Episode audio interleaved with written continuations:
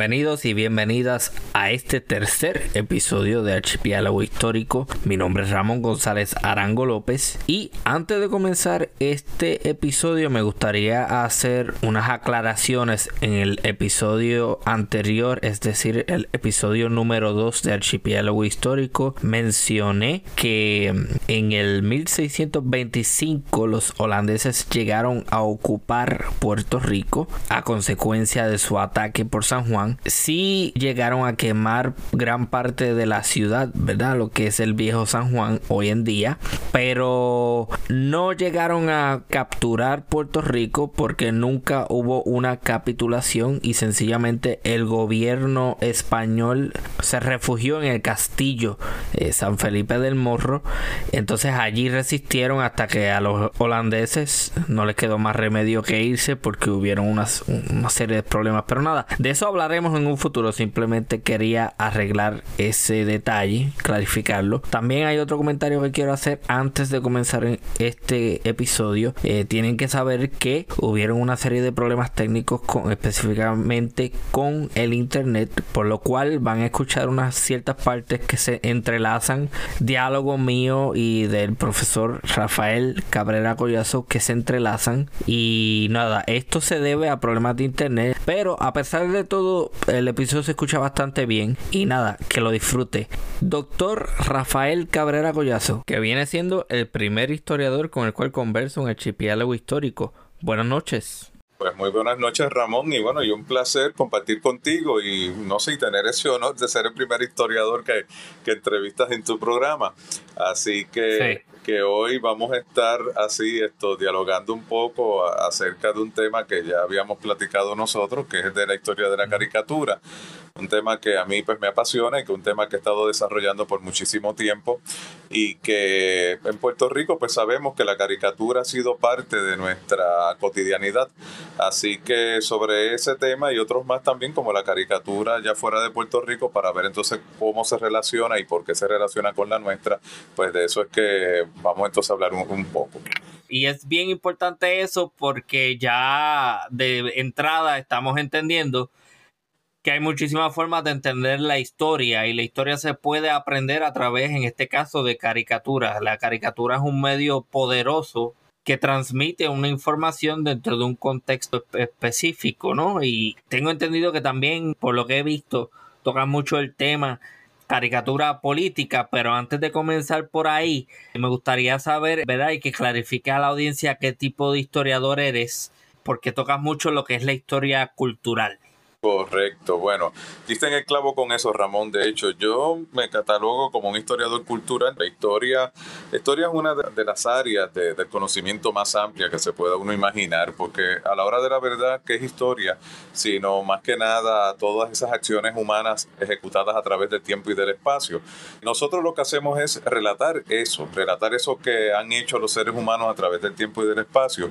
Y por eso es que esto tú encontrarás mucho que hay historia política, historia económica, historia social, historia de las ideas, historia de las mentalidades, eh, todas las historias habidas y por haber, historia de las ciencias también, que la gente piensa que no, pero también hay historia de la ciencia. Y específicamente en el caso, en mi caso, yo manejo mucho historia cultural, un término que está asociado a más que nada a las representaciones y a los imaginarios que vienen a ser esto, cómo nosotros visualizamos o por lo menos esto podemos, eh, podemos darle esas coordenadas, imaginar las cosas, pero también no solamente imaginarlas, sino también cómo operacionalizamos eso que imaginamos o representamos en nuestra mente. Y, por ejemplo, un caso bien llamativo de la historia cultural ha sido el tema de la muerte, que también se trabaja mucho en historia cultural, porque la muerte nos ha estado acompañando y por mucho tiempo, y de hecho, una de las cosas que siempre se dice que es lo único que tenemos seguro, la muerte. Y, y por ejemplo, pues la muerte se ha transformado el concepto de la muerte a través del tiempo y eso es una representación. Las formas en que rendimos pues ese último homenaje a esos seres queridos se ha transformado. Y entonces eso específicamente es lo que maneja también la historia cultural. Y dentro de eso hay un apartado bien importante de la historia cultural que es lo que tiene que ver con los estudios visuales.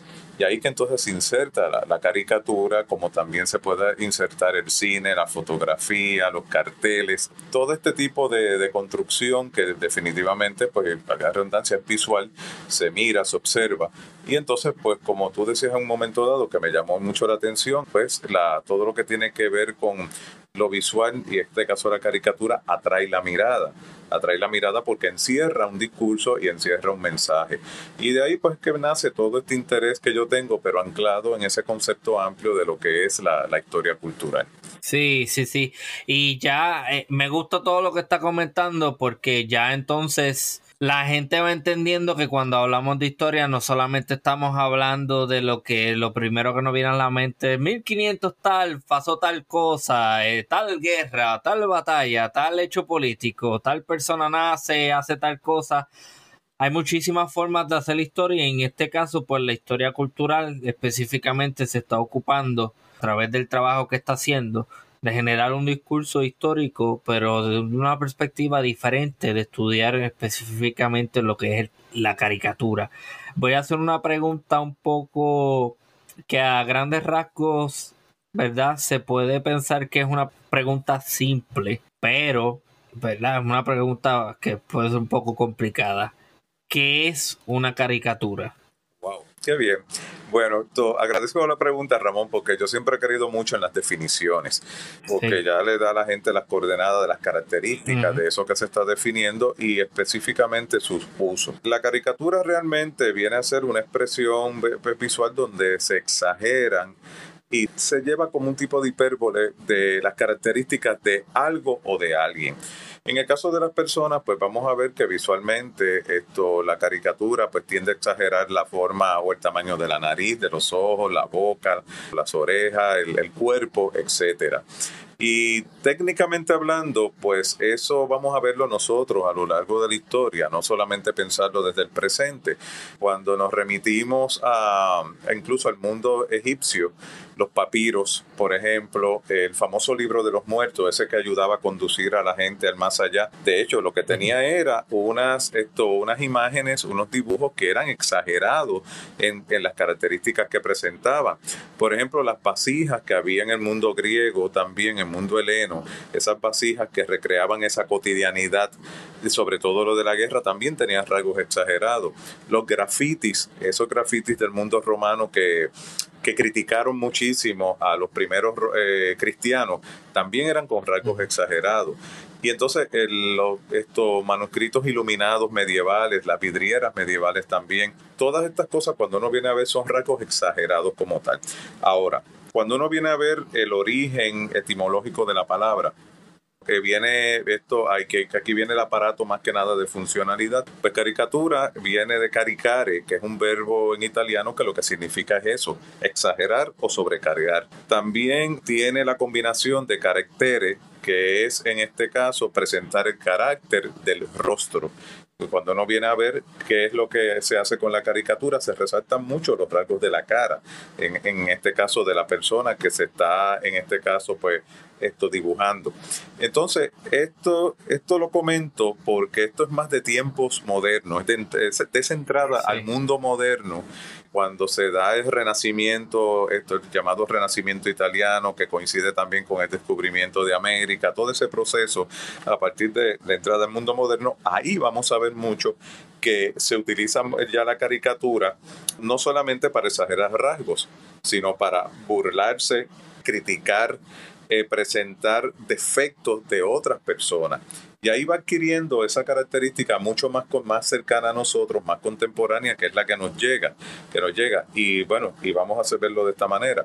Entre los primeros que se empiezan a caricaturizar, pues por supuesto, vamos a ver que son políticos, por ejemplo, gente, hombres de Estado, gente con una relativa importancia de acuerdo con los cánones de cada momento, ¿verdad? Pues eso comienza entonces a presentarse.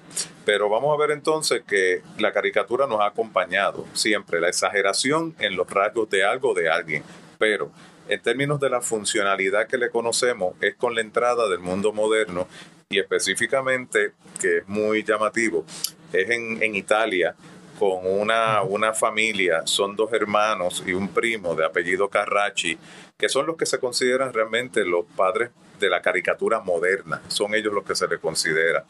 Y que ellos, pues, de hecho, se dedicaban, que tenían una escuela de dibujo, porque eran también, eran artistas eh, protegidos también por la iglesia. Y vamos a ver que establecen esa escuela de dibujos donde sus estudiantes pues lo que hacían era eso, exagerar los rasgos de la gente que pasaba, que llegaba por ejemplo a, a Boloña, que era el lugar donde ellos fundan su escuela.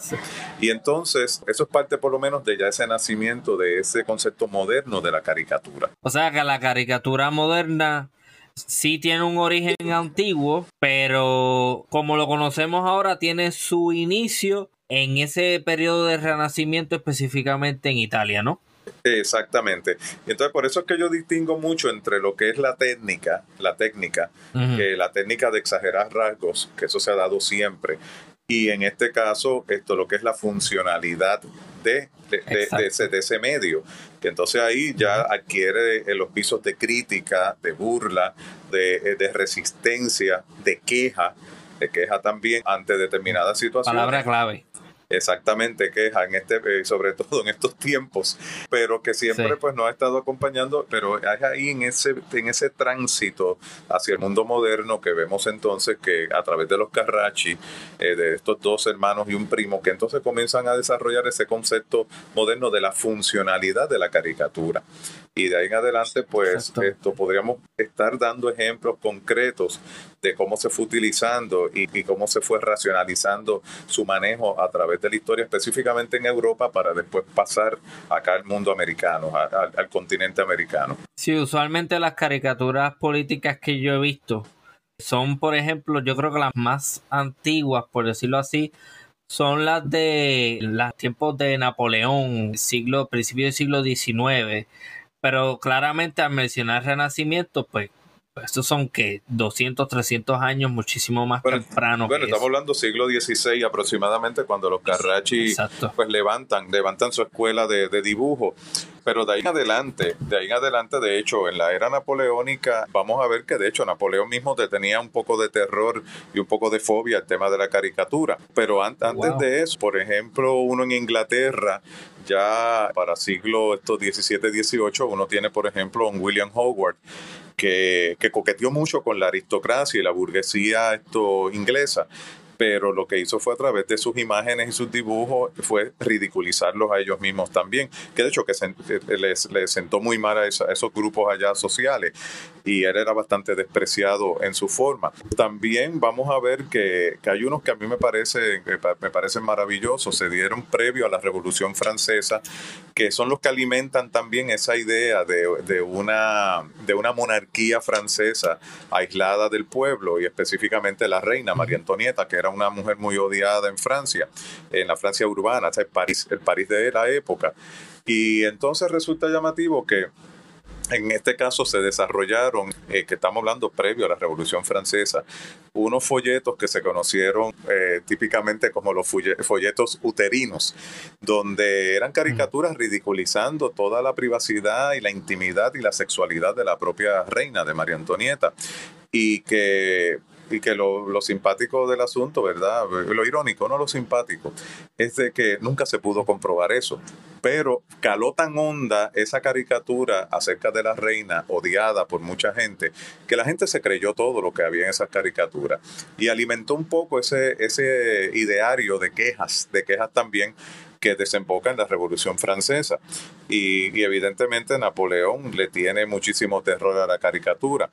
Por ejemplo, en Alemania, siglo XIX también eh, había mucho miedo, porque la caricatura se utilizó en Alemania a mediados del siglo XIX para ridiculizar a los famosos Junkers alemanes, que eran los grandes terratenientes, porque se les acusaba de ser obsoletos. De Prusia. Exactamente, que eran obsoletos con respecto al sistema pues, industrial de época.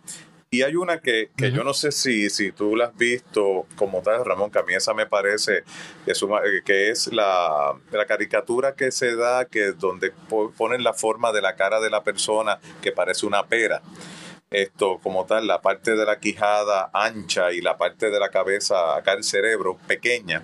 Esa es una caricatura que surge después de Napoleón y fue por un, un caricaturista francés de, de apellido Philippon que, que, la usa para criticar a, en este caso a, a, Luis Felipe, esto, en este caso después de la restauración en Francia y todas estas cosas. Y entonces él lo criticaba de la manera más burda, hablando de la ineptitud intelectual de él. Y y entonces comenzó a generar una serie de dibujos que eran caricaturas, deformando la cara de, de, Luis Felipe al punto de que al final pues parece una pera, pero la pera se ha convertido dentro de los esquemas de los caricaturistas cuando se quiere ejemplificar a alguien que es que sencillamente es inepto intelectualmente. Así que si lo vemos por ahí dando la vuelta, cuando vean una caricatura y pongan a alguien con cabeza de pera, pues esto se ha utilizado a través del tiempo para eso mismo, para, para criticar a la persona que se considera poco apta intelectualmente hablando. O sea que vamos a ver que se establecen muchas, muchas maneras de, de hacer caricatura. Wow, eso está increíble. Pero algo que yo quería ver entonces, ¿cuánto tiempo aproximadamente toma, verdad? Luego de la aparición de la caricatura moderna en el país de Italia, que para ese tiempo no era Italia, pero ajá, lo que hoy en día es Italia. ¿Cuánto tiempo toma para que esa caricatura entonces empiece a utilizarse para propósitos eh, políticos, como estamos Ok, esto básicamente desde esos inicios se, se, va dando eso, criticar políticos y criticar líderes religiosos también y líderes de la aristocracia, como fue el caso de Howard, siglo ya 17 y 18 en, en Inglaterra, que se dio eso, que se criticaba toda esa situación. Pero vamos a ver que realmente el peso fuerte de la caricatura es cuando encuentra un medio poderoso como es la prensa como es la prensa. Porque las primeras, las caricaturas se hacían como hojas sueltas, como hojas sueltas como tal, y que muchas veces se compartían entre amigos, familiares. En el caso esto de los eh. folletos uterinos, que eran clandestinos, porque eran folletos tirados en la calle que, que, se, que la gente se estaban reproduciendo. Pero hay algo que a mí me parece llamativo y que la gente piensa que con el perfeccionamiento de la, de la imprenta, también en esa entrada al mundo moderno, como que comenzó a proliferar muchísimo esto. Y, y realmente, pues, un poco una falacia sobre este asunto, porque es cuando realmente ya siglo XVIII y sobre todo siglo XIX que la caricatura encuentra su gran trampolín a través de la prensa, de la prensa más formal, más estructurada, que entonces que ahí pues ya esos dibujos pues comienzan a colarse en, en clave de crítica, pero es ya ahí siglo XVIII en esa transición al siglo XIX que es que vamos a ver esa, esa situación como tal, que entonces la caricatura... Otra palabra clave, imprenta. O sea, ya tenemos Exactamente, ya tenemos queja, imprenta. Me llama mucho la atención el comentario que hace sobre Napoleón porque, ajá, era un hombre sumamente poderoso que forjó un imperio y fue emperador y que sí le tuvo un miedo a algo que a, priori parece inofensivo como lo es un dibujo, pero un dibujo hecho de una forma específica. Y vamos a ponerle potencializado o utilizado de forma maligna para hacer daño a gran escala, porque la caricatura tiene un gran poder, o sea, puedes dañar una imagen en ese contexto histórico, porque me parece sumamente interesante, yo creo que eso sería el equivalente a que saliera hoy un tuit difamatorio para esa época. Hace el mismo daño, o sea, que por eso es que estoy haciendo el comentario que sí eran bien poderosas, pero que, que es un dibujito y ya, es un dibujo con una carga bastante fuerte. Imagen ese Correcto. No, no, no, que de hecho, por ejemplo, fíjate que tú mencionas eso, por ejemplo, me, me lleva a acordarme de, por ejemplo, de, Churchill. Churchill tenía todo un respeto enorme por la prensa pero era por la parte visual de la prensa y una era de las caricaturas. Él decía que a él le preocupaba realmente cuando no hablaban de él, él le preocupaba, pero lo que le preocupaba abiertamente es que no hubiese una caricatura de él, porque él lo ve al contrario, él lo ve como una forma de él impulsarse, que aunque fuera malo, se hablaba de él, se hablaba de él. Y definitivamente se han dado situaciones, por ejemplo, en que la caricatura ha sido proscrita, ha sido proscrita porque porque se le ve, por ejemplo, eso de lo, contra los Junkers, los Junkers alemanes esto tronaron, tronaron contra la caricatura. Vamos a ver que también en otras instancias, pues ya hablamos de, de Napoleón, que también trata de buscar controlarla como tal Y es porque como es tan amenazante, puede ser inofensiva, tiene potencia en sus maneras, la gente los las recibe, las recibe. Y sobre todo cuando se catapulta a través de la prensa, pues la cosa es que la gente las recibe y la busca y la busca. Y la gente se exactamente se burla, se ríe, la comparte, comparte la burla, la burla sobre eso. Y, y hay códigos también, hay códigos dentro de la caricatura para armarla. A veces pensamos que que es una cosa que el artista, en este caso el caricaturista, la hace y punto. No, no, hay sus propios códigos de estrategia, de argumentación, de uso de, determinadas imágenes, por ejemplo, de, determinadas estos posiciones que, donde coloca la persona actuando, etcétera, y que está hecha para eso mismo, para captar la atención y que el mensaje llegue. Por ejemplo, si uno se fija en muchas caricaturas que le colocan arriba como unas expresiones, que son a veces expresiones lo que llaman locugramas, eh, son expresiones que sirven para aclarar el mensaje, porque visualmente hablando, pues se puede prestar a dudas. Y esas veces son frases populares que se utilizan, frases que la gente, de, por ejemplo, del refranero popular, que, se usan entonces se incorporan mm. ahí para que la gente capte mejor también el mensaje. O sea que también hay toda, eh, eh, toda una, una estructura, una forma, un lenguaje, eh, una construcción, toda una política, vamos a ponerlo así, unos códigos éticos de, de, cómo hacer la caricatura, que también eso se va a dar. Exacto. Y como mencioné anteriormente, palabra clave, ¿verdad? Imprenta y hago ese comentario para traer la conversación al contexto puertorriqueño, porque yo haciendo mis conexiones, ¿verdad? Por lo que he podido ver y por lo que puedo intuir, estoy seguro que probablemente ya había caricaturas políticas en Puerto Rico circulando desde, desde el principio de la colonización, pero yo diría que se empieza a propagar de forma masiva más tardío, ¿no? En el, principio del siglo XIX, con la adopción de la Constitución de 1812, que liberaliza la libertad de prensa y me imagino que en ese contexto es que entonces la, caricatura empieza a, tomar forma en Puerto Rico. Bueno, esto, aquí hay que matizar varias cosas, Ramón. Hay que matizarlas, porque realmente aquí en Puerto Rico, aunque parezca irónico, la caricatura llega tarde, o sea, lo visual llega tarde en términos generales, lo visual llega tarde.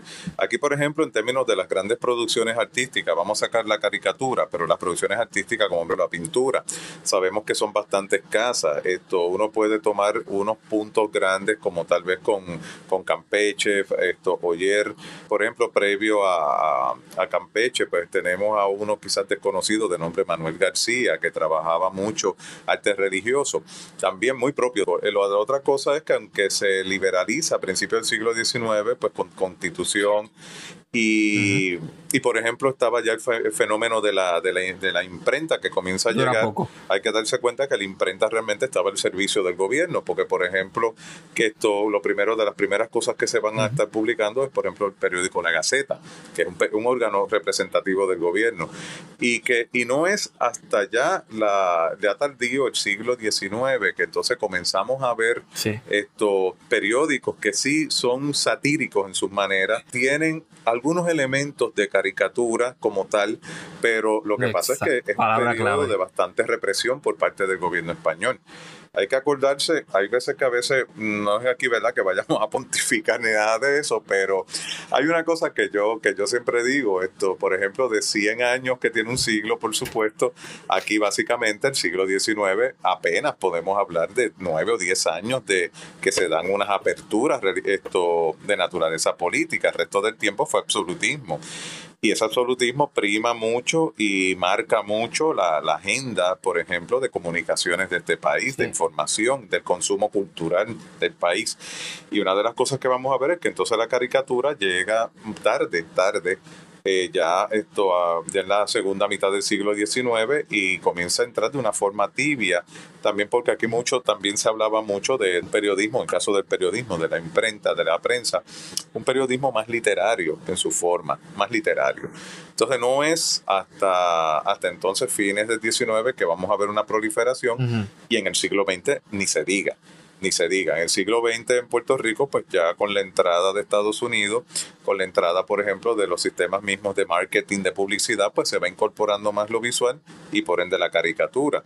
O sea, que es un elemento que es bien importante, por lo menos verlo para darle contexto, que tenemos al siglo XX realmente como que ese gran despegue aunque en el 19 se venía dando, pero el gran despegue se va a dar. La prensa obrera recurre, por ejemplo, al tema de la caricatura para poder también divulgar su mensaje de crítica y así sucesivamente. Entonces, que vamos a ver ese elemento que es bien importante para poder distinguir, como yo digo, los desplazamientos que tiene la caricatura en Puerto Rico eh, ya durante, durante el siglo el siglo XIX y siglo XX.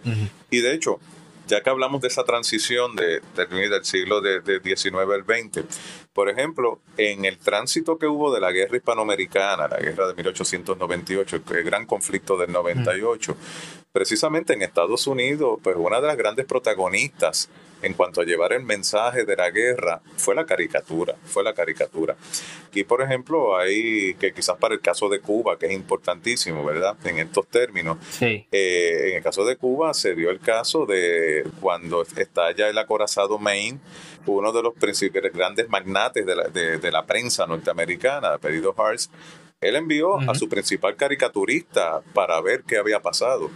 Y, que siempre ha habido el mito de que al principio que decían que fueron los españoles, uy, los españoles estaban en crisis, que si fueron los mismos cubanos, tampoco. Pero realmente el acorazado se demostró que realmente tenía problemas, era un barco ya con desperfecto y explota, y explota. Y ese, y ese caricaturista le hace ver a Hearts que, él estaba en grandes pugnas Hearts con, con, uno que quizás le suene más conocido, que es Pulitzer, el premio Pulitzer. De, pues la cosa es que yo estaba en pugna, pero precisamente quería ganar esto. Hearts quería conseguir noticias. Y el caricaturista le dice, mire, no, no, señor, es que realmente el barco explota, no, nadie tuvo que ver.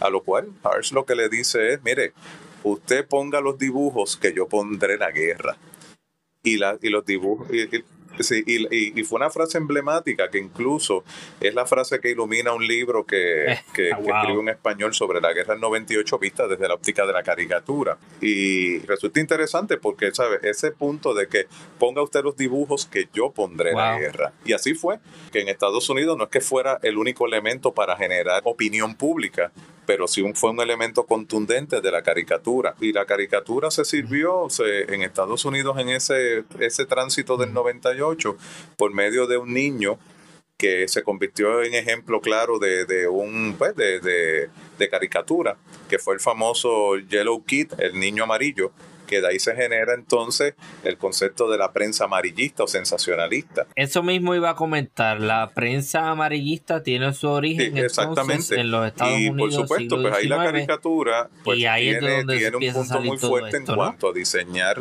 o apoyar ese concepto del sensacionalismo. Y, y, el 98, el año 98, por el asunto de la guerra, fue un escenario estupendo para poner a prueba el poder de la caricatura, que lo tuvo.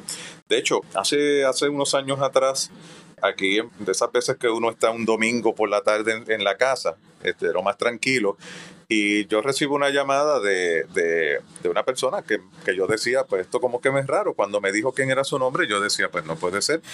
Y es de un chileno que radica en España, que él estaba interesado porque estaba ya próximo al 98 y quería hacer una, una exposición itinerante sobre la caricatura del 98 en cuanto al conflicto, es decir, esto como tal.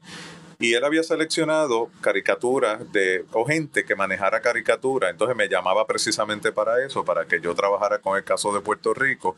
Pero era la caricatura, cómo ejemplificó la guerra del 98 vista desde Argentina, Colombia, México, Estados Unidos, por supuesto, España, Puerto Rico y Cuba. Y fue, de hecho, desde ahí salió un libro y todo eso, y una exposición que se hizo en el año 98 aquí en Puerto Rico, en, en Valleja, que era para conmemorar el, el, 98, pero visto a través de caricatura. Y ahí es que uno veía realmente, cuando uno unía toda la exposición, uno podía ver entonces el carácter poderoso que tuvo la caricatura en cuanto a generar pues un conflicto, apoyar ese conflicto mover ese conflicto, moverlo, en términos de lo que pasó finalmente, pero que, pero que fue protagonista en generar esa opinión pública de ese momento dado. Sí, dicen que una imagen habla más que, que por cierto, palabras. perdóname, perdóname, yo creo que siento esa impresión de que, de que una imagen esto habla más que mil eh, palabras. Es una expresión que surge a principios del siglo XX al calor de, precisamente de, de, las tendencias de periodismo y de marketing del momento, de la publicidad. O sea, que de ahí es que viene, como tal, que se origina por un dramaturgo noruego que dijo otra cosa, pero después entonces la movieron como, como este, para entonces generar esta frase que es tan fuerte también todavía y que nos llega hasta, hasta el presente. Sí, quería hacer una breve recapitulación, ¿verdad? Voy a empezar por hacer un comentario. Cuando el profesor, ¿verdad? Eh, Rafael Cabrera Collazo habla del 98, se refiere al 1898. Cuando empieza a hablar de la guerra hispanoamericana, se refiere al conflicto entre el Imperio Español y eh, de Estados Unidos en 1898.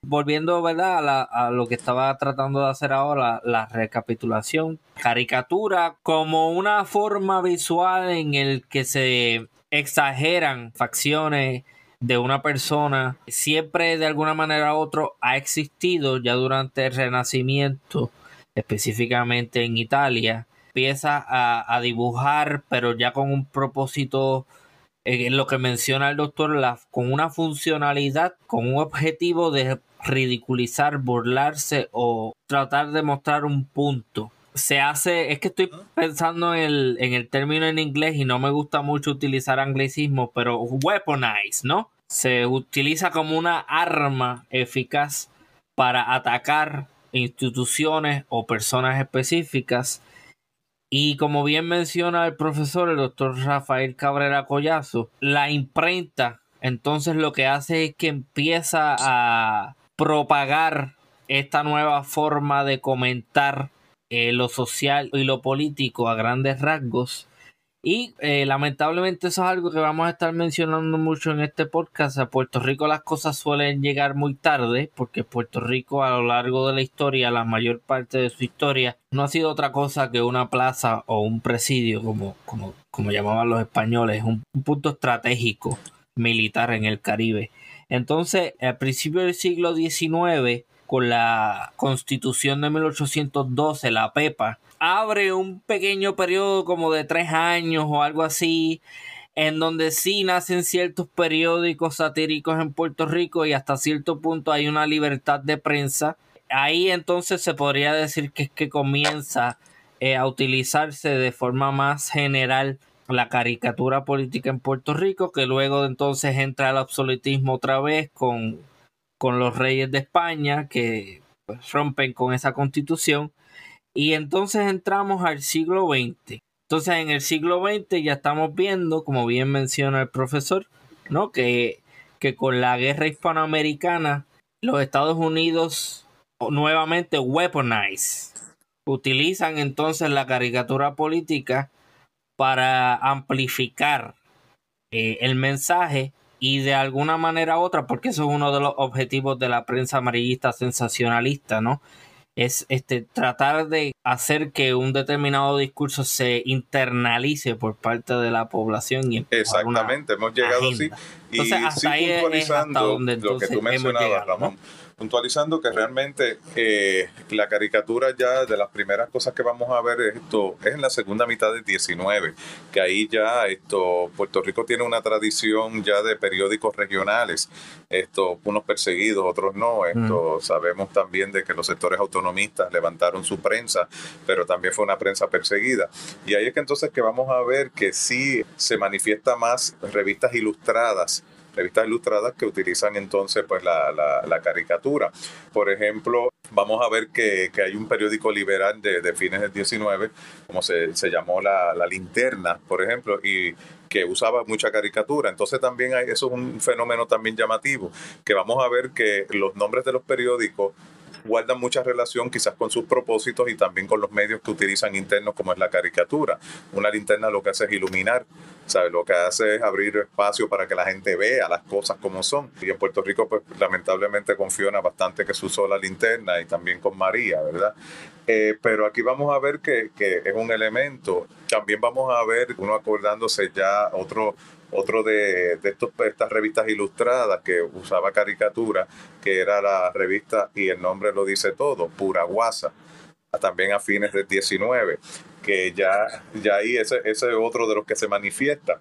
Y entonces, por ejemplo, también mm. esto, acordándome mucho también de eso, esto ya estaba la famosa ilustración puertorriqueña, ilustración puertorriqueña. Quiero hacer un breve comentario, eso, eso yo lo leí en uno de los textos que escribiste, y de eso de pura guasa, y a mí me pareció fantástico cómo ya nosotros hemos sido unos charlatanes desde hace tiempo, o sea, para mí eso es tan representativo de la cultura puertorriqueña, esa charlatanería que nos representa y verlo tan temprano, ¿no? En la historia, es como que pura guasa. Es que no sé, a mí me, me bueno, transmite unos mensajes. Eso, eso es muy, correcto en cuanto a que Me atrevería a decir que nosotros los puertorriqueños podemos esto, pero, pero me parece que es un poco la, la cuestión hasta caribeña esto y un poco de, de la cuenca del Caribe. Pues, por ejemplo, si no me falla la memoria, en Colombia hubo un periódico también, también de, este, de estos tiempos que era muy, muy satírico y usaba mucha caricatura y su nombre era El Zancudo. Que también vamos, vamos a ver ese, ese, ese detalle. Que, o sea, que, que yo creo que en toda la cuenca del Caribe, yo creo que, que, ahora digo yo, esto tenemos, tenemos, nos pica mucho ese elemento de ese gusanillo de la cuestión de, de la sátira, la crítica, la queja, todo eso. Pero estos periódicos de época, de hecho, mm, fíjate, más que, el vacilón, uno dice vacilar, y la burla. también es que, es que tenían la necesidad de hacer esas críticas y las tenían que buscar hacer de una manera pues sutil pero contundente porque hay represión del gobierno también, hay controles del gobierno, hay aperturas, pero unas aperturas un poquito matizadas, ¿verdad? Y entonces tenían que entonces, que cuando uno compara esas aperturas de aquel momento con las de ahora, definitivamente que no eran iguales. Pero ahora el poder que, que, tenemos nosotros es mucho mayor, es avasallador si uno viene a verlo. A veces mal utilizado, pero bueno, lo tenemos.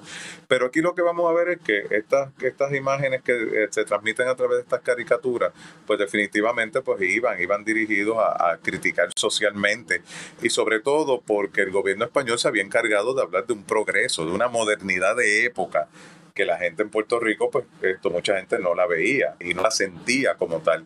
Y vamos a ver entonces de que también se convierten en vehículos para criticar abiertamente lo que ellos consideraban el deterioro, el deterioro perdón, moral moral de, de, y material que se vivía en ese, en ese país. Que no solamente nos tenemos que remitir a la charca de Senogandía para hablar de ese deterioro de la, de la, de la, de la población en Puerto Rico, sino que a través, a través también de un medio como este, pues también se estaba, se estaba dando como un contrapunto a eso otro también. Eso es bien interesante y es la segunda vez que escucho el comentario de la charca como algo que reseña, vamos a decir, la perversión o lo que se siente o se interpreta como una perversión en la sociedad. Eh, wow. ¿Dónde yo puedo ¿verdad? Antes de seguir con el punto, ahí se puede ir a la colección puertorriqueña de, de en la Universidad de Puerto Rico. Que me quedé con ese nombre en la mente. Lázaro, en la famosa sala puertorriqueña de toda la vida, como uno dice, los que hemos estudiado allí y nos perdíamos en esos periódicos viendo y mm. encontrando esto, pues todas estas cosas, pues ahí puede, se pueden encontrar como tal. Y, también, de hecho, esto, allí hay una colección maravillosa de, que yo considero uno de los, esos caricaturistas de tránsito también del siglo XIX, del siglo XX, que fue Mario Brau. Y, y, de hecho, Mario Bravo este, esto participaba en, en, Pura Guasa, por ejemplo.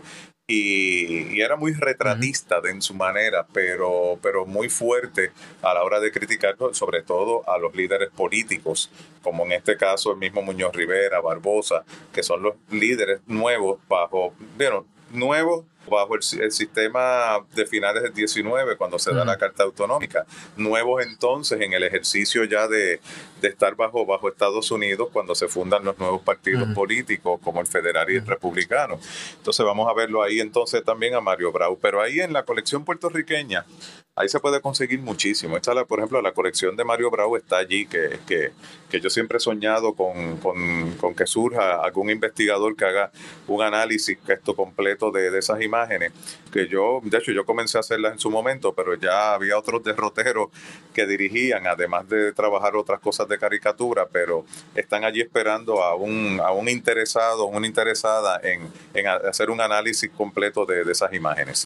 Eso va a llegar. Yo confío en que este podcast va a generar un interés por la historia. Y no sé, me gustaría pensar que esto también en algún momento lo escuchará niños o niñas que en algún momento crecerán escucharán esto y dirán, contra, a mí me gustaría hacer el que acepto el reto que está, es que estoy escuchando aquí en este episodio que se grabó hace cuántos años atrás. Pero quiero hacer el comentario, ¿verdad? No quiero dar la impresión o, dar a entender que solamente se entiende la caricatura como algo meramente burlesco. Como bien mencionas, la caricatura es algo que a pesar de que es humorístico, a pesar de que es exagerado y sarcástico, etcétera, etcétera, etcétera, es algo que al fin y al cabo expresa una realidad bastante seria y en muchos casos triste y trágica. Pero yo diría que eso responde entonces a este mecanismo de defensa tanto individual como colectivo de hacer un chiste de algo serio para tratar de llevarlo de la mejor manera posible.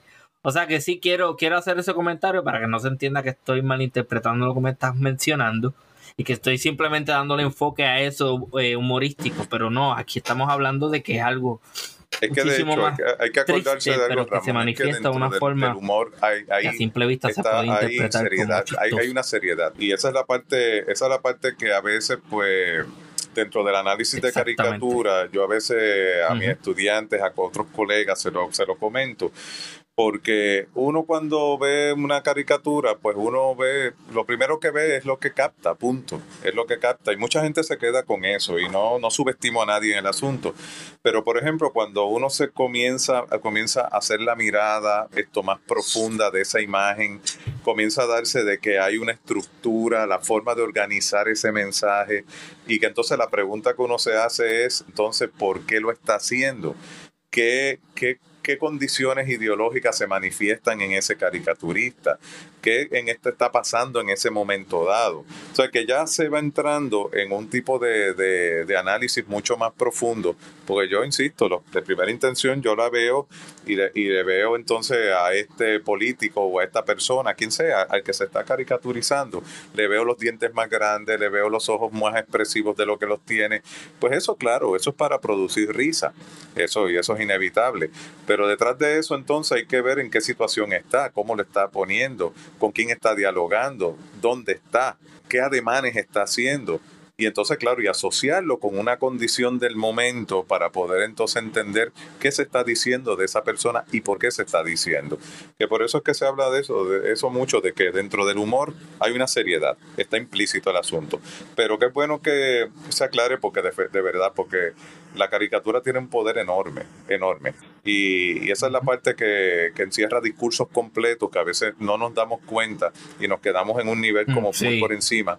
Cuando entramos entonces vemos otras circunstancias y otras situaciones. ¿Qué te llevó a estudiar este tema específicamente? ¿Qué te llevó a decir, yo quiero estudiar de forma bueno, de forma vamos voy a hacer esto esto quizás puede sonar así un poco ¿verdad? la caricatura fuerte verdad pero yo de niño de niño yo era, yo era muy visual, muy visual. Esto, yo, yo por ejemplo, eh, que por eso una vez hablaba de la manera coloquial contigo, Ramón, que yo soy de las personas que quizás en el fondo soy bastante reservado y que muchas veces para que yo hable necesitan darme, darme un golpe, pero cuatro para mandarme a callar, porque pues hablo. Pero yo era, yo era este clásico niño que leía y escribía y hablaba poco. Y, recurría mucho a lo visual, a lo visual. Me entretenía mucho con eso. Yo fui ese niño que crecía el calor de, del cómic este, de, Educando a Papá, con Pancho y Ramona, por ejemplo, de, en ese, en ese caso el famoso Capitán Trueno, que era un, un cómic de esto propio de la, de la de la España franquista, que lo veía mucho como tal. Y pues, y entonces comencé a valorar un poco ese papel de la imagen, de lo que había. Evidentemente, como niño adolescente, quizás no le daba ese sentido. Pero poco a poco, cuando comencé a estudiar ya a nivel esto, desde escuela superior, pero más a nivel universitario, comencé a darme cuenta del gran ausente que era precisamente lo visual en gran parte de lo que nosotros hacemos, los historiadores. Eh, había mucho del aparato de, de, la, de la palabra, por ejemplo, los documentos clásicos que llamamos como tal, los documentos escritos, pero la imagen se convertía en ese gran complemento pero no se entraba en lo que yo decía al principio, en, hace poco, ¿verdad? Lo que yo decía de que tenemos que ver la imagen un poco más allá de lo que de a simple vista nos está diciendo. Y ahí fue que entonces comencé a buscar en un momento dado, pues algunos teóricos, eh, me acuerdo una buena compañera de estudios en el doctoral, pues me habló, estoy de esas conversaciones que entonces ahí esto surgen surgen esas imágenes que, que, entonces nos están marcando desde niño y era la caricatura, una de ellas, por lo menos en mi caso.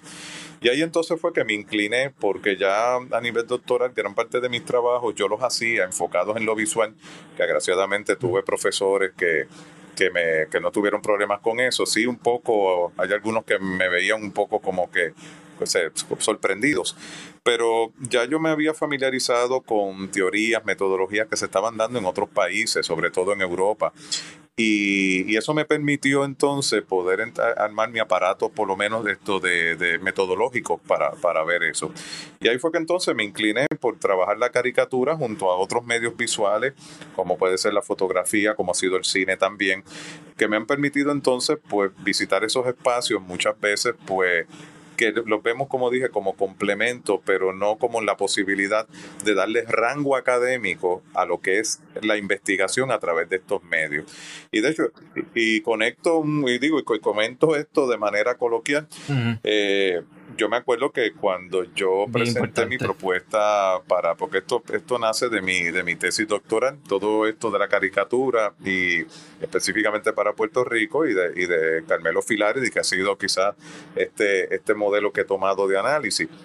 Y me acuerdo muy bien que había un, compañero, un profesor que le decía a otro profesor, un poco sorprendido y espantado, más que nada espantado, que de cuando acá se hacían historias con muñequitos Así decía. Pero no lo decía en el sentido despectivo, es que, es que, es que no le cabía en la cabeza.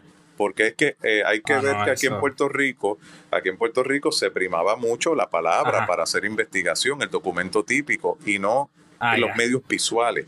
Después de, después de eso, pues yo creo que muchos de nosotros, de los que hemos estado interesados, nos hemos tomado de la mano y nos hemos acompañado específicamente de los años 90 para acá en desarrollar pues todas estas investigaciones asociadas a lo, visual. Y ya creo que pues, hemos ya desarrollado unos espacios ya a nivel mundial, esto internacional, pues eh, vemos congresos especializados solamente en lo visual. Se está dialogando con otras áreas como es la misma antropología cultural también, con, con los estudios culturales, con el área de las comunicaciones, irónicamente con la psicología, con la educación. Y cuando digo irónicamente es porque la gente las ve como que no puede ser. Pues sí, eso entra también.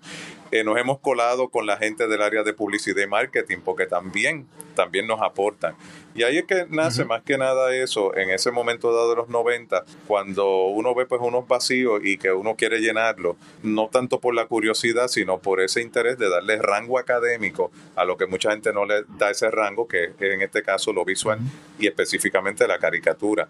Y como, me, y como me dijo un amigo, es que tal vez lo que pasa con la caricatura, Rafael, es que como la gente, como tú bien dices, la caricatura es seria, ¿sabes? Hace reír, pero también tiene seriedad. Es que la gente se ha quedado en lo simplemente en hacer reír. La parte seria como que la ha dejado un poco a un lado. A mí me gusta leer mucho, pero tengo que confesar que mi género literario favorito es la novela gráfica. Sí. A mí me encanta la novela gráfica y la novela gráfica es, es algo complejo, es serio y no es esta idea simplista que tienen muchas personas de que, ah, esos son comicitos ahí. No, no, uno puede transmitir una gran variedad de emociones y de discursos, ideas, sentimientos, etcétera, a través de lo visual. Y lo visual es sumamente poderoso. Así que sí, yo tengo un par de recomendaciones que yo podría hacer en otro momento, pero de nuevo, ese es, ese es mi género literario favorito. He leído mucho, pero, pero me encantan las novelas gráficas. Sí. Eh, voy a hacer dos preguntitas antes de ir culminando. Eh, ¿Tienes este alguna caricatura favorita? Caricaturistas aquí en Puerto Rico pues yo te diría que sí. Fuera de Filardi, fuera de Filardi, que Filardi, esto como gran caricaturista, las imágenes que él presenta de ese señor que transita esa era de la modernización, que es él, es él. Viene a ser mi favorito, por supuesto, pero también el otro es la contraparte, que fue el famoso Cheo del periódico El Imparcial. Carmelo Filardi. Filardi. Fue el principal caricaturista eh, que tuvo el, el nombre completo para los que no lo conocen, para que lo busquen. Eh, se le conoce como ese gran decano de la caricatura en este país. Produjo miles y miles de caricaturas que precisamente a través del periódico El Mundo no puede verlas. Yo tuve que ver muchísimas de esas caricaturas para entonces sacar un cuerpo de ellas para la tesis doctoral y después para la publicación del libro y para otras presentaciones que he hecho. Después de muchos años, ¿verdad? Mucha gente todavía, como ahora en este momento, que me dice, mira, lo de la caricatura. Yo digo, sí, pues está bien, pues vamos a hablar de eso, porque ahí que me doy cuenta de cuánto cala. Pero entonces ahí tenemos la, para mí la contraparte que fue Cheo.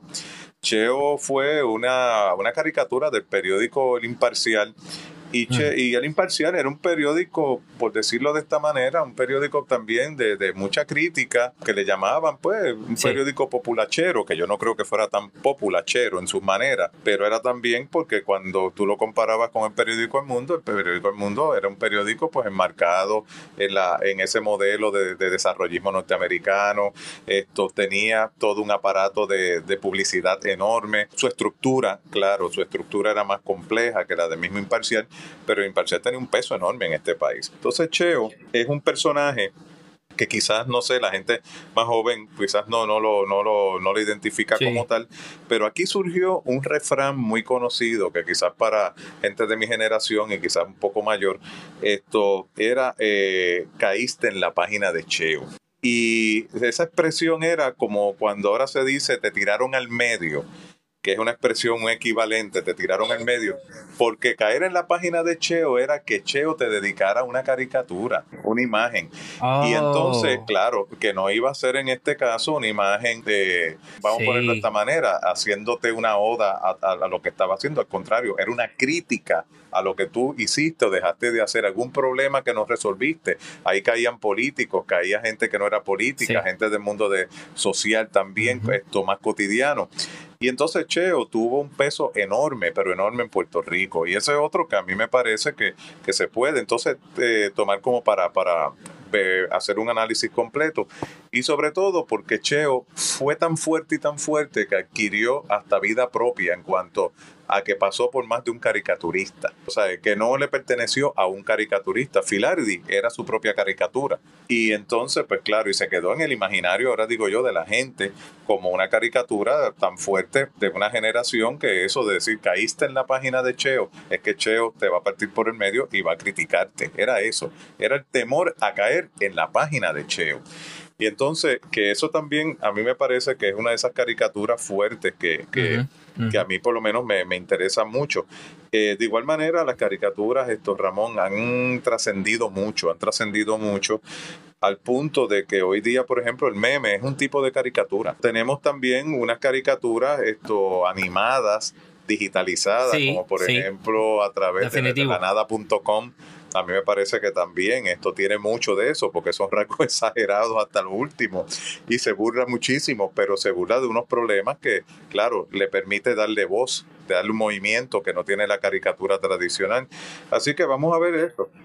Chequimela, Chequimela, y ella es bien famosa y yo creo que ella va, ella es probablemente la caricaturista más famosa, por lo menos de nuestra generación. Yo, yo diría que ya va a pasar a la historia como, como posiblemente tu tema de estudio fue Filardi. Eh, de aquí a varias décadas alguien va a estar estudiando de forma eh, académica.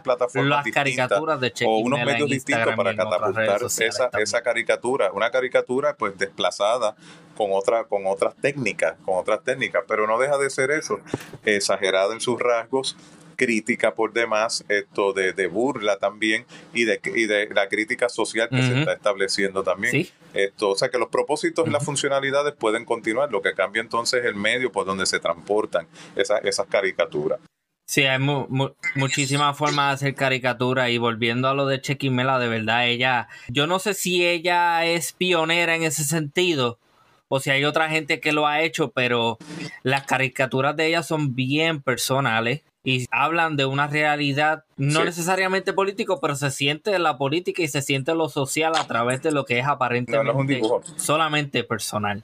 Sí, bien complejo, bien complejo. No es un dibujito, volvemos a lo mismo.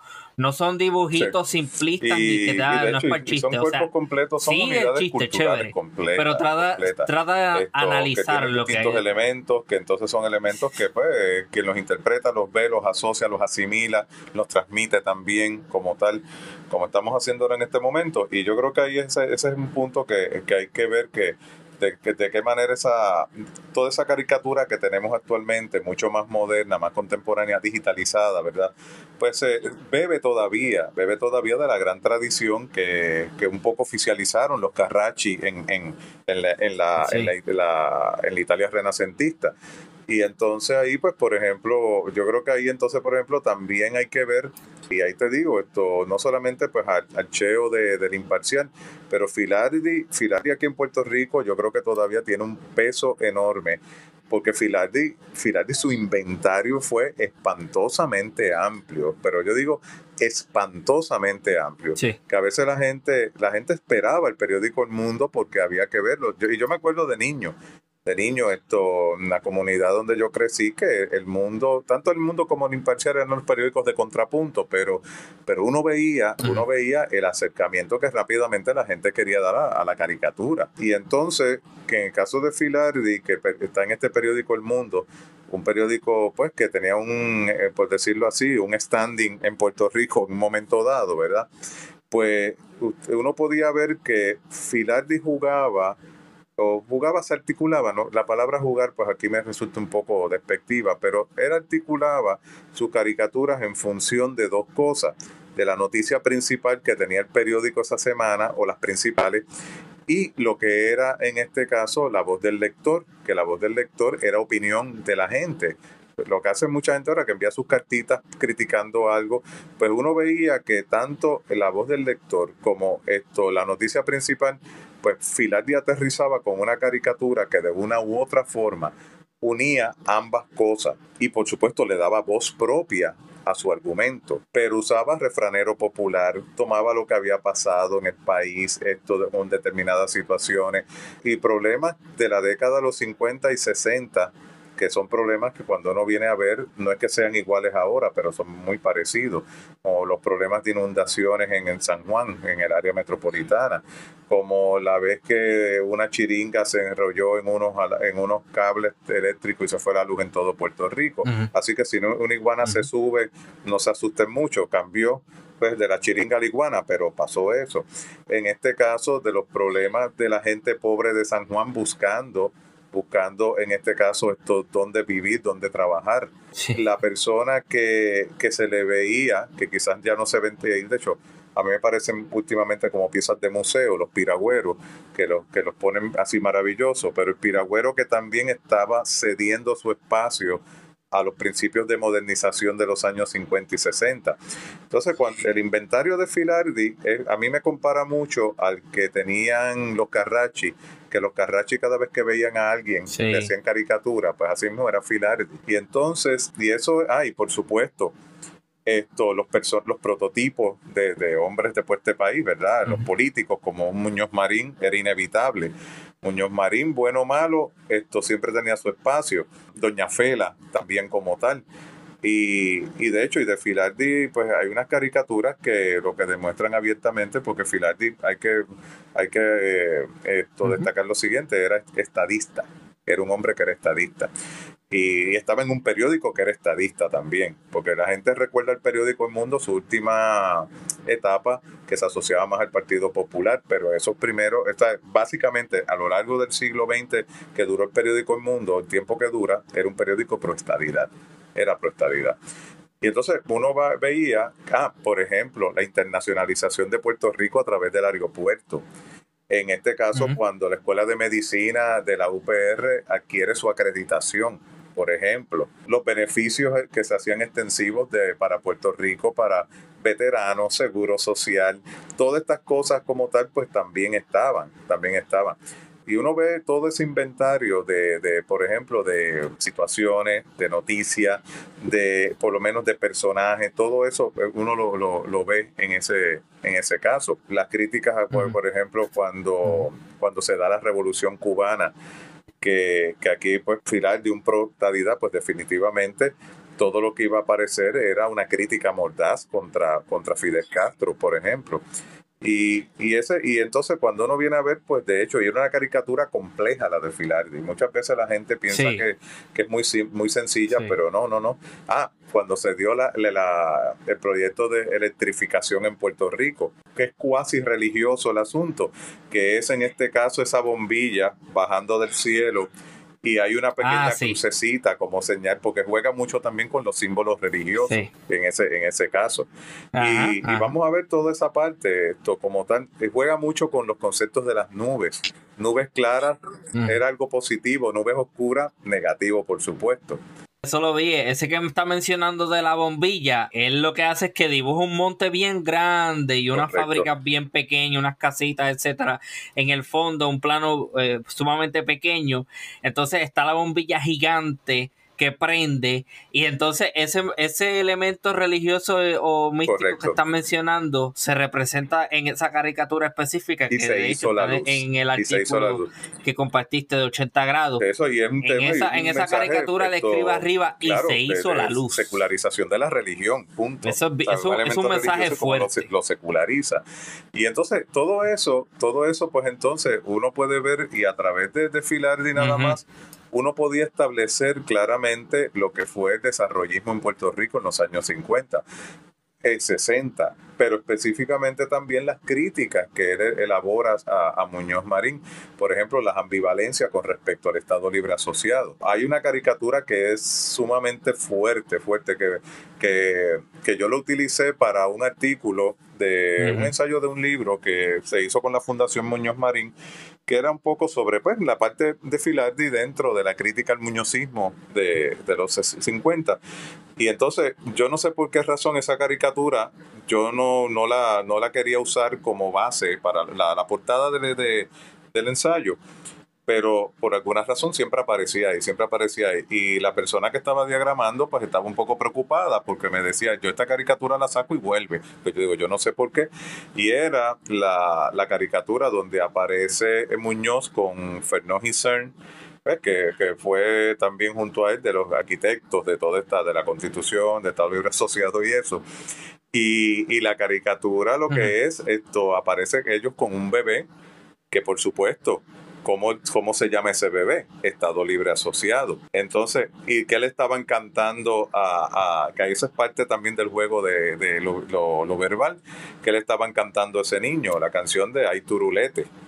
Eh, al niño, que es una canción más, más que nada de época, quizás de ahora no, pero en aquel momento, y entonces esto, entonces hablaban ellos, ellos emocionados con el niño que estaban haciendo en ese momento, que era el Estado Libre Asociado. Y la persona pensaba que yo lo estaba haciendo, yo digo, es que yo no he editado, o sea, yo, yo lo que he editado es el texto, lo, lo visual, son ustedes. Y esa, esa imagen volvía de nuevo, por alguna razón, no sé si alguien lo hacía, algún duende raro pero volvía en, ese, en eso así. Pero entonces vamos a ver que de hecho también tiene unas caricaturas sumamente fuertes, Carmelo Filardi, con respecto al tema de la inmigración puertorriqueña hacia los Estados Unidos. Muy, muy fuerte, muy fuerte. Que las ejemplifica en los edificios en Nueva York que son, esto, son en este caso eh, tipos de ataúd que va poniendo así porque lo que se veía era la desgracia para el puertorriqueño que emigraba hacia los Estados Unidos. Qué bueno, qué bueno que lo mencionas porque es triste y trágico. Yo soy un puertorriqueño de la diáspora, ahora mismo me tuve que ir de Puerto Rico en el 2017 y es sumamente trágico y triste y no pasa un día en el que yo no piense en Puerto Rico y en regresar a Puerto Rico. O sea que esa representación, quizás sí, yo no he visto la caricatura, pero si pues, lo veo, yo, yo creo que me va a tocar Esa caricatura, de hecho, es muy, es, bien fuerte eh, como tal, porque eh, realmente y, aparece pues la muerte del país, al lado, esto, en, forma de, forma de esqueleto, así al lado del edificio, y visto como, como esto descansando sobre el edificio con uno de sus brazos puestos, y realmente pues es una, una caricatura contundente en términos de esa desgracia para, para ese grupo que emigraba hacia Estados Unidos. También, por ejemplo, tiene otros de cuando el ELA, de crítica al ELA, esto sobre todo con el tema de que era un camino que Muñoz iba, pero el camino era un signo de interrogación. ¿Sabe? era una vereda que era un, un gran signo de interrogación. ¿Qué es el ELA realmente? Había, había otra también con, con respecto a Lela, que era conduciendo, eh, en este caso navegando en un tipo de lancha y el timón se rompía. Y entonces, ¿y hacia dónde iba eso? Hacia un mundo, eso mismo incierto, unas nubes oscuras, al final una tormenta. es, jugando que con nos lo llevaba incierto. Marín con el ELA. O sea, que hay mucho, hay mucho de eso. sí. Y de hecho, y eso es una de las características. Hasta cierto punto yo creo que, es un vaticinio, porque mira lo que pasó recientemente. O sea, que es un limbo político. Y que no me vayan a acusar de eso, ¿verdad? No estoy diciendo que los, que los caricaturistas son astrólogos ni, ni que van a predecir el futuro, pero, pero anticipan, anticipan muchas situaciones muchas situaciones que quizás nosotros también las anticipamos. Lo que pasa es que ellos las recogen visualmente y la condensan visualmente. Y, y, y, por ejemplo, Filardi tenía mucho de eso. Esas críticas que él hacía, uno se da cuenta de que hay hasta unos modelos casi hasta predictivos. Por ejemplo, tiene algunas dedicadas al tema de la tierra, en términos de la deforestación de Puerto Rico también.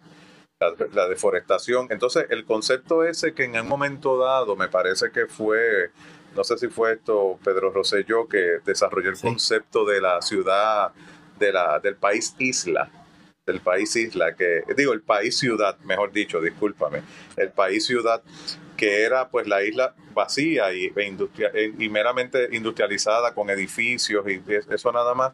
Hay una caricatura de Filardi que es muy parecida a esa también muy, muy parecida, muy parecida. Que yo cuando la vi, la primera vez que la vi, pues me quedé así, después que claro, evidentemente uno, uno escucha este proyecto de gobierno con muchas décadas después y uno, uno busca y asocia una cosa con la otra, como que se le activa esa memoria a uno de, que yo vi esto, sí, uno lo vio en su momento.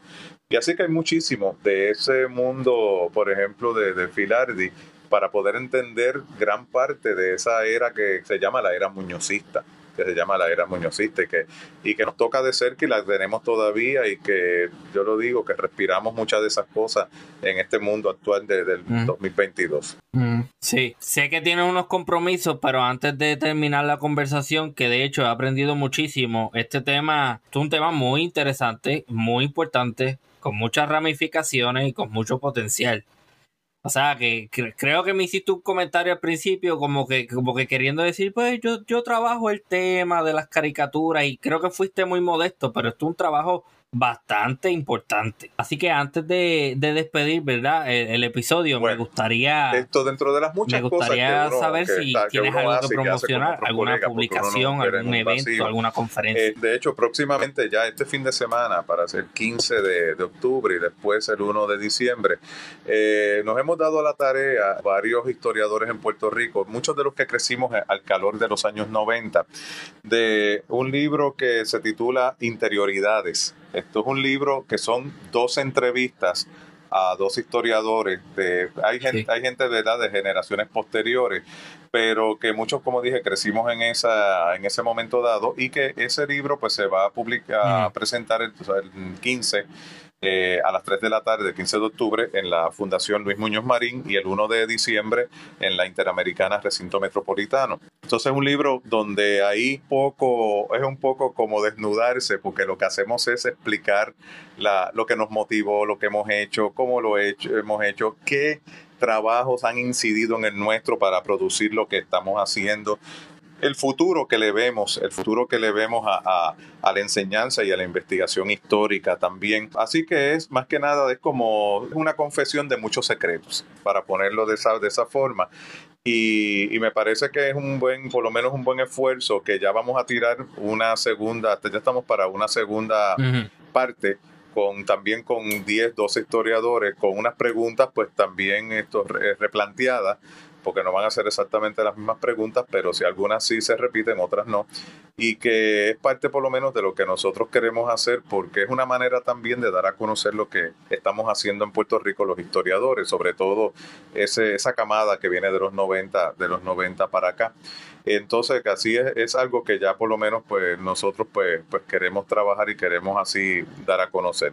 Así que eso es parte por lo menos de, de lo que tenemos y, y, que últimamente pues de hecho mi gran proyecto de lo visual es lo que tiene que lo que está ligado al tema de la, en este caso al tema de, de, de la imagen que estoy trabajando, que ya tengo así, estoy trabajando un proyecto de ciudades musicales en el Caribe hispano, pero es a través del turismo cultural y el turismo cultural enmarcado en, los videoclips como elemento de promoción del turismo cultural.